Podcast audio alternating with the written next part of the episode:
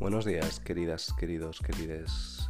¿De verdad creéis que es necesario seguir poniendo multas de aparcamiento con la que nos está cayendo? Pensadlo por un momento. ¿De verdad? ¿De verdad? Es que acabo de ver como en mi puerta una persona encapuchada totalmente bajo un casco de moto y un traje de moto ha puesto con todos sus santos lo que sea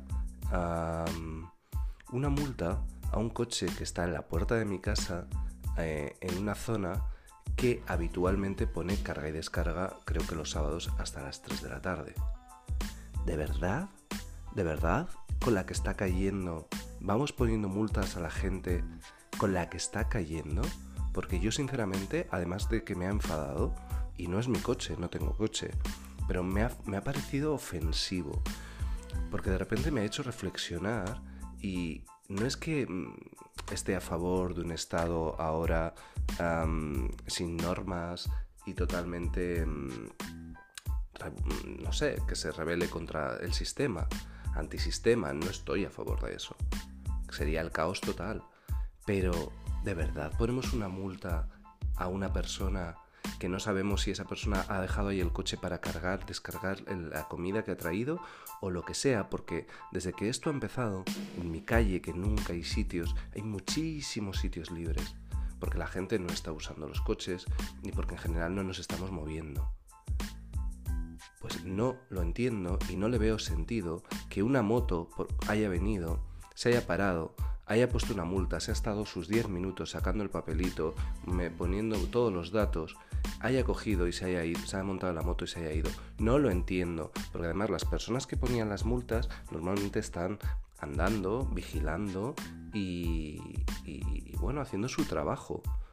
Pero, pero esto me ha parecido extraño, abusivo, eh, absurdo. Y como veis, me he enfadado. Me he enfadado porque me pone triste.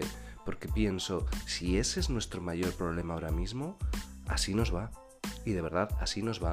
Y entonces, mm, no sé, eh, me, me- me- me parece, me ha parecido, es como anti solidario, o sea, estamos luchando todos los días, salimos a aplaudir, eh, hablamos de, de toda la gente que está ayudando en este, en este momento. ¿Creéis que una persona de multas debe estar trabajando? ¿Creéis que eso es fundamental? ¿Una persona que va en motito? Yo personalmente no, probablemente muchos penséis que sí y lo respeto.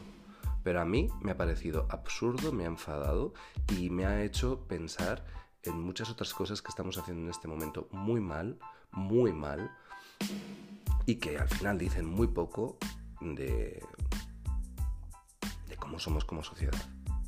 Así lo pienso y así os lo cuento. Ya veis cómo empiezo el sábado.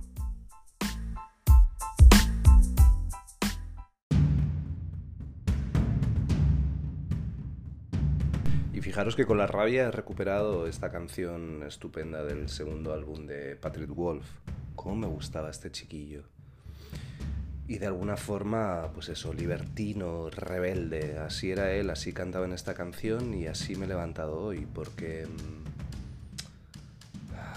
No sé, pensaba el otro día... mm, Pensaba el otro día en lo de los perros, ¿no? En, en lo de pasear a los perros y lo que parece que han sido problemas de la gente que ha querido ponerse a adoptar perros como locos, cosa que ahora las protectoras pues no están haciendo, con mucha cabeza por un lado, por- por- porque si no se puede estar con las personas es muy difícil em, poder eh, ver cómo es una persona para entregar un- una adopción y por otro me hacía reflexionar mucho sobre, sobre lo que os decía, ¿no? sobre cómo sociedad quizás lo enfermos que estamos, porque si siempre has querido adoptar un perro, lógicamente ahora te da como rabia no haberlo hecho.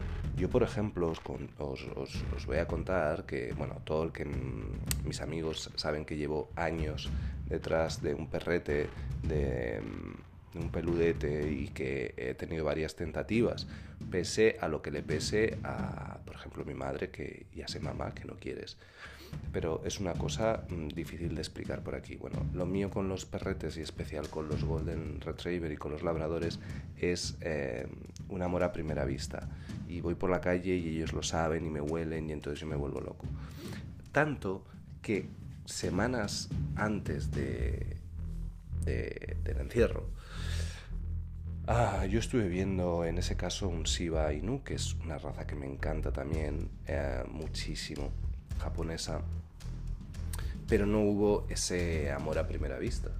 Y cuando, cuando realmente una adopción es meditada y premeditada y, con tanto tiempo, yo creo que las cosas se tienen que hacer bien. Entonces, bueno, pues eh, se quedó en anécdota.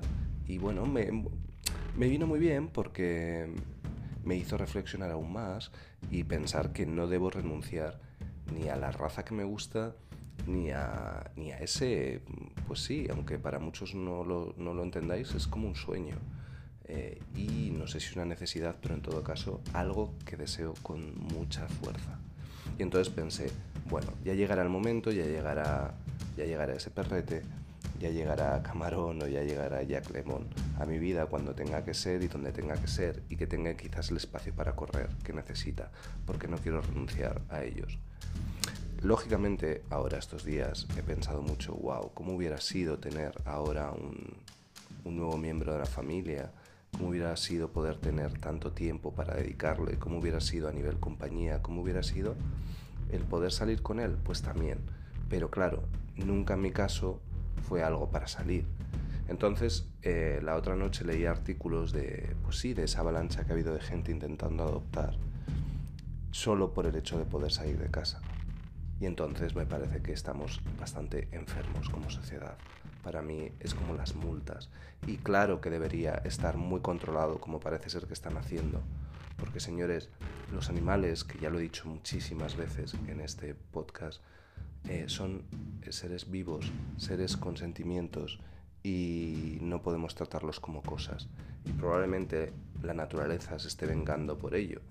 Y aunque es una teoría mm, que ni siquiera entra dentro de la conspiración, sino dentro de la aventura y más propia de programas de ciencia ficción, pues como os hablé el otro día de la película de Shyamalan, sí creo que hay una parte, ahora que veo como los árboles dan con fuerza al lado de mi ventana, con sus hojas, con sus ramas, sí que creo que la naturaleza nos está y no para de mandar mensajes.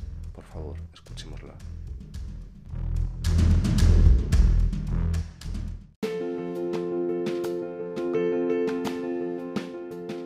Bueno, y qué extraña selección musical estoy haciendo hoy, la verdad. Y me gusta cuando es así, cuando es casi sin meditar y, de nuevo improvisando y cogiendo temas pues de esa década de los 2000 Em, por ejemplo, este último de un grupo, pues nada conocido, ¿no?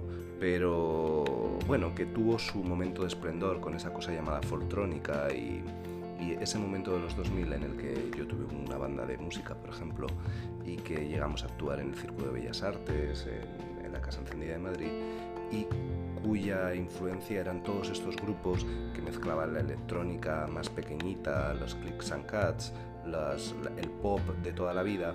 Y bueno, había. Mm, hubo pequeños himnos como este que os acabo de poner, eh, que en este momento también a nivel mm, de letra pues tiene mucho sentido, ¿no? Y esta cosa de, de, Bueno, era un disco que se llamaba Hace frío fuera. Y que esta canción que decía No te apagues todavía, ¿no? Pues eso os pido, porque hoy, de hecho, es el día del Bermud. Es el día del Bermud. Os animo a que os pongáis bueno, un poquito, pintéis un poquito la cara, eh, os pongáis una camisa bonita y os preparéis un vermut. Si tenéis terraza, obviamente, ¿dónde va a parar? Pues en la terraza. Pero los que no lo tenemos, mi sobrina me está esperando para dentro de una hora, nosotros de hecho no tenemos hoy ni vermut como tal, ni vermut mm, el rojo, que es el que os recomiendo para un sábado de solecillo y de resaca emocional. Em, yo voy a preparar hoy Dry Martinis y lo voy a preparar como se merece y lo acompañaré de música estupenda ah, para animarnos. Os lo, os lo recomiendo y, y de alguna forma mando un saludo a todas esas personas que sin conocernos estamos entablando ahora mismo un contacto casi cotidiano y diario que espero que a ellos les ayude, a mí me está ayudando muchísimo. Y es que creo que una de las cosas buenas de este momento, además de cómo hemos reconectado todos con los que ya queremos y a los que quizás hacía tiempo que no hablábamos, también es cómo estamos mm, conectando y conectándonos con gente que no conocemos y que se está creando ese proyecto de conocernos. Y creo que es bonito y creo que mm, que nos ayuda a seguir. Eh, estéis rebeldes o no lo estéis, os pongáis un vermut o, bueno, no doy la opción de que no, os ponéis un vermut, sí o sí, unas patatitas, unos mejillones, unas gildas. Hay pocos planes mejores que ese para un sábado de cuarentena y sin cuarentena. Los que me conocen saben que mm, voy por Madrid buscando nuevos lugares donde pongan vermut caseros. Em, podríamos hablar del Bermud, pero voy a hablar de la última canción con la que me despido hoy y que de alguna forma conecta con todos los programas de esta semana. Sobre todo con el de ayer, ah, con los clásicos, con Philip Glass, con Steve Rich, pero también donde os nombraba, por ejemplo, em, bueno, os he nombrado mucho a Brianino en momentos, ¿no? Porque creo que ha habido programas para relajarnos. Y el otro día os hablaba de, John Cage y de su pareja Mercer Cunningham. Bueno, pues el, músico con el que nos vamos a despedir hoy em, compuso, por ejemplo, varias piezas coreográficas para, este, para Mercer Cunningham, en, esa década, en, los 2000 pero es un músico que, aún está en activo y que, bueno, con 77 años eh, ha hecho música muy diferente y que se encuadra dentro de esa música clásica, contemporánea y que tiene que ver con el ambiente. Eh, ha, hecho música con Derek Valley, o sea que todos los que os gusta realmente la música contemporánea y, la nueva clásica, pues le conoceréis. Por supuesto estoy hablando de Gavin Bryars y es que ayer, eh, mandando una foto a alguien que me, hablaba de, Philip Glass, me di cuenta en lo importante que fue descubrir a este músico cuando vivía en París y, cómo me emocionó eh, descubrir esa primera composición que hizo The Sinking of the Titanic, que fue en el, eh, creo que a finales de los 60 o principios de los 70, yo creo que fue en el 69 o algo así, pero que de alguna forma también aquí hemos hablado del Titanic, de no hundirse. Ahí estaba esta canción, que probablemente es su canción más, más conocida, Jesus Blood Never Failed Me Yet, la sangre de Jesús nunca me ha fallado todavía, y que era una canción, y que es una canción que, es con la que voy a acabar, pero que os recomiendo que la busquéis y, os dejéis llevar con ella. Quizás no es la canción del Bermud, es la canción post-Bermud, por eso os la dejo. Eh, porque es una canción basada en un loop eh, de una grabación que hizo de un vagabundo que mientras cantaba eh, un himno religioso, que es esa canción, La sangre de Jesús nunca me ha fallado todavía. Fijaros yo hablándoos de, de religión madre mía. Pero es que es maravillosa, es maravillosa esa canción, cómo va encrechendo, pero además hizo una versión en los 90 que es la que yo, con la que yo le descubrí, en la que entra la voz de Tom Waits, el grandísimo Tom Waits, añadiendo eh, esa estrofa. Entonces, bueno, os recomiendo que busquéis a este músico, es un músico que está muy ligado al mundo del arte, incluso colaboró con nuestro Juan Muñoz ha hecho variaciones de, de y de y mm, bueno, ah, nada más elegante y refinado para prepararos el vermut que acabar con Gavin Bryars. Y señores, estamos de fin de semana, no lo olvidéis. Un abrazo y nos vemos en misa.